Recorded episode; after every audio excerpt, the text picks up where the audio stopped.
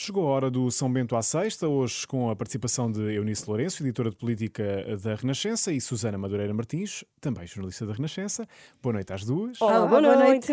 A semana ficou marcada pela conquista do Sporting. Ao fim de 19 anos, venceu o campeonato. A festa foi grande. Não, não vamos falar de futebol, este é um programa de política e por isso vamos analisar aqui a forma como foi planeada a festa. Logo no dia seguinte, o Presidente da República reagiu assim.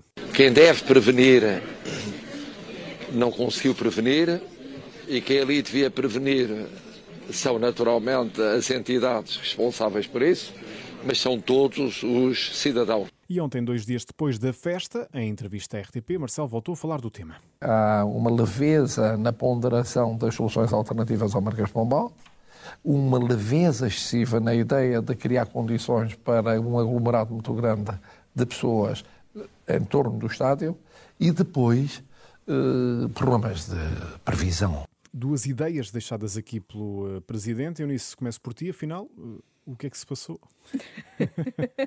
Foi uma leveza, uma certa leveza no meio disto tudo. A insustentável leveza do português. Foi uma leveza que, que eu não compreendo, porque foi uma leveza muito superior àquilo que estávamos habituados a que fosse tratado um jogo deste tipo pré-pandemia. Num jogo deste tipo pré-pandemia, nós teríamos certamente tido conferência de imprensa das forças de segurança na véspera e não no próprio dia às quatro da tarde, quando quem queria ir uh, para o pé do estádio já tinha ido. Teríamos tido uh, aquelas chamadas caixas de segurança e corredores de segurança.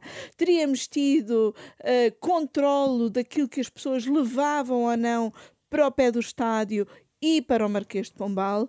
Ora, não só não tivemos nada disso que era habitual pré-pandemia, como numa situação de pandemia em que eh, somos todos aconselhados a manter o distanciamento, a usar máscara, uh, não houve qualquer prevenção para a multidão que, obviamente, uh, se esperava que um campeonato conquistado 19 anos depois do último uh, provocasse. Eu uh, compreendo o contentamento uh, dos sportinguistas, não não tenho, obviamente, receitas de como é que era possível ter feito mas, de outra Eunice, maneira, mas deveria aqui, ter sido. Mas não houve aqui uma ideia de para que as autoridades não, não estragassem um pouco a festa? Uh, que mas que... acabaram por estragar. Sim. acabaram por estragar. Eu acho que houve ninguém quis dizer que não podia haver festa. É isso, não, não estragar a festa nesse sentido, não se meterem na festa, não é? Sim, sim. Susana. Aliás, a PSP, a primeira reação que tem é exatamente se tivesse havido uma outra abordagem por parte das forças de segurança, que a coisa podia ter de, de facto descambado e uh, ter, ter sido, sido pior. muito pior. Uhum.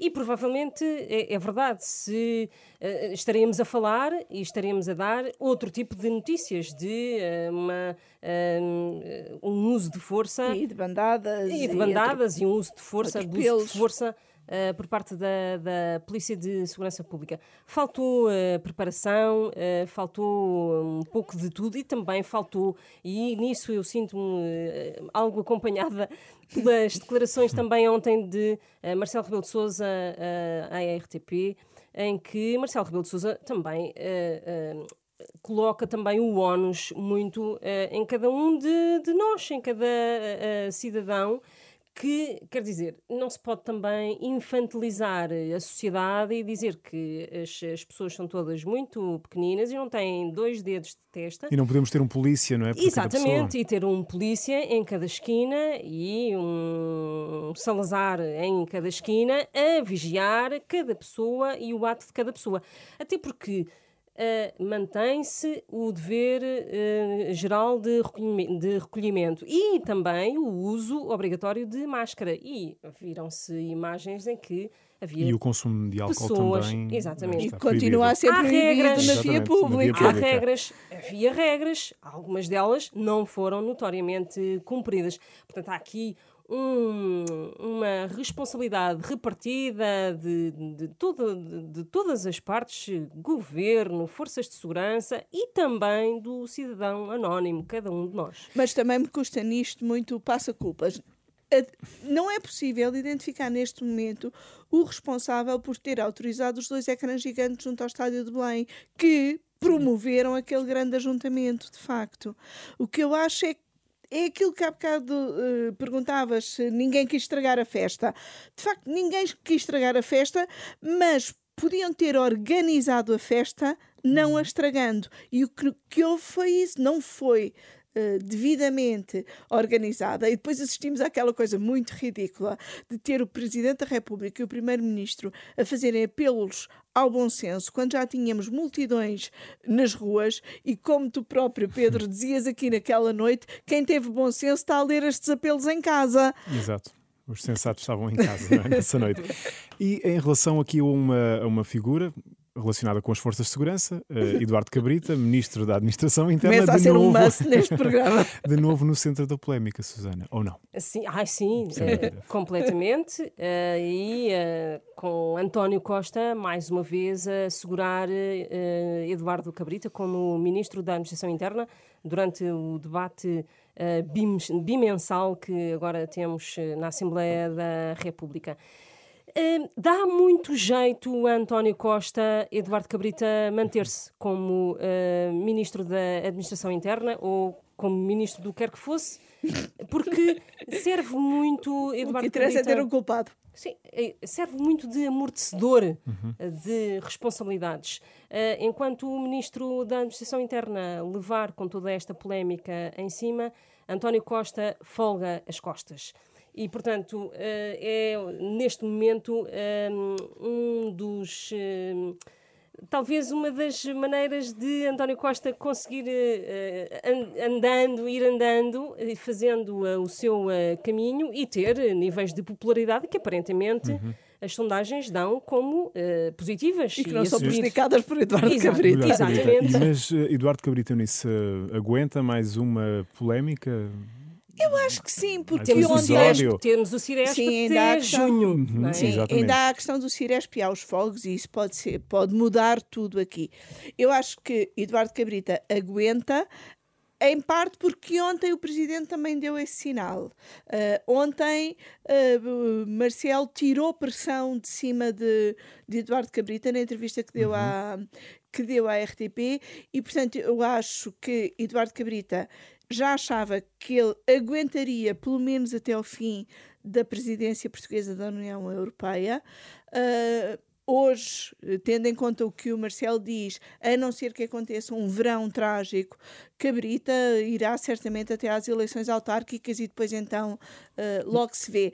E é. Um, esta semana, no tal debate bimensal, que infelizmente substituiu os debates quinzenais e que agora são os debates intermináveis, uh, foi muito significativa a diferença de defesa que António Costa fez de Eduardo Cabrita daquela que fez de, uh, de Galamba, o secretário de Estado que se atirou uh, com termos muito pouco próprios, completamente condenáveis, a um programa Mas a própria relação também não é igual, não é? A relação não é igual e uh, notoriamente uh, António Costa deu um, um, raspanete público ao seu secretário de Estado que uh, só não sai do governo se não quiser.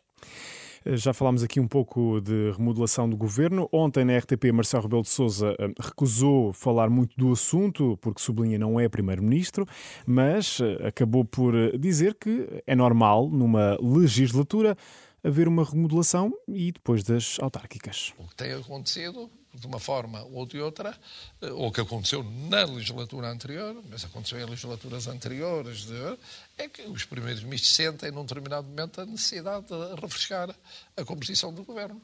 Eunice, na continuidade daquilo que estavas a dizer, eh, António Costa estará então à espera uh, das autárquicas, do pós-autárquicas, para fazer então essa remodelação e, e e Eduardo Cabrita sair de uma forma mais. Se não houver nenhum, uh, nenhuma surpresa, entretanto, uh, eu acho que sim, até porque, como Marcelo, analista, que apareceu muito nesta entrevista, mais provavelmente do que o Marcelo, presidente, uh, acentua, depois das autárquicas, geralmente os governos precisam de um certo refrescamento.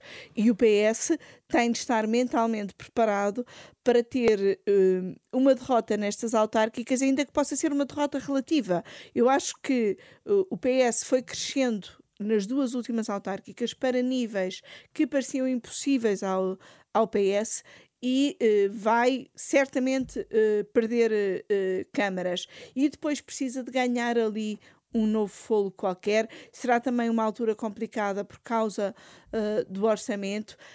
Eu espero que António Costa de facto refresque o governo, porque já precisa, vai precisar mais uh, nessa altura e não faça apenas uma daquelas remodelações que têm sido muito típicas de António Costa, que é mudanças de secretários de Estado. Susana.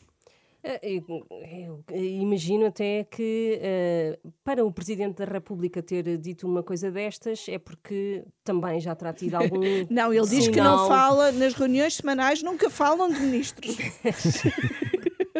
Vamos imaginar. Exato, imaginemos. imaginemos Susana. Na Susana Holândia, imagina-se que. Uh, os dois poderão já ter uh, falado e que Marcelo Rebelo de Sousa também não terá sido inocente ter dito uma, uma coisa destas. E uh, António Costa tinha muito a presidência do Conselho da União Europeia como ponto de referência para a a, a constituição do governo que, uhum. que, fez, não é? E, de, toda aquela estrutura orgânica com mudanças de ministros de Estado e de número 2 e tudo, uh, para, uh, por exemplo, para o ministro dos Negócios Estrangeiros estar mais dedicado à presidência do Conselho. E uh, fim, findo esse, esse, essa etapa, esse ciclo, é natural que António Costa tenha agora uma desculpa e uma uh, um argumento para refrescar o governo de alguma maneira e uh, até pode tirar ministros entretanto e para se candidatarem para exatamente as isso. autárquicas. E que outras figuras é que achas que poderão uh, também Integrar... sair, sair do Ai, governo? Sair. Por exemplo, ver aqui quais são as peças que podem ser mexidas. para além do Galamba, para além do secretário de Estado do Desporto, que também não sai nada bem nesta história do, dos, das, festejos do e que já não tinha saído bem uh, de outras uh, histórias. não sei, aqui há tempos o Ministro do Ambiente deu uma ideia de que gostaria muito de ser candidato à Câmara do Porto. Eu o PS ainda não apresentou candidato à Câmara uhum. do Porto. Uh, e ainda hoje, uh, Rui Rio, na apresentação do seu candidato, Vladimir Feliz, para quem ainda não saiba quem é o candidato do PSD, uh, ah, Rui Rio disse que o PS se prepara para não concorrer bem à Câmara do Porto porque lhe interessa que ganhe Rui Moreira. Não sei se interessa assim tanto ao PS ou se interessa avançar já com um candidato que prepara uma eventual vitória para daqui a, a, a quatro anos. E o Ministro do Ambiente tem muitas pastas, muitas pastas que têm dado problemas e polémicas. Uh, pode ser um momento para ele saltar para a sua querida Câmara do Porto.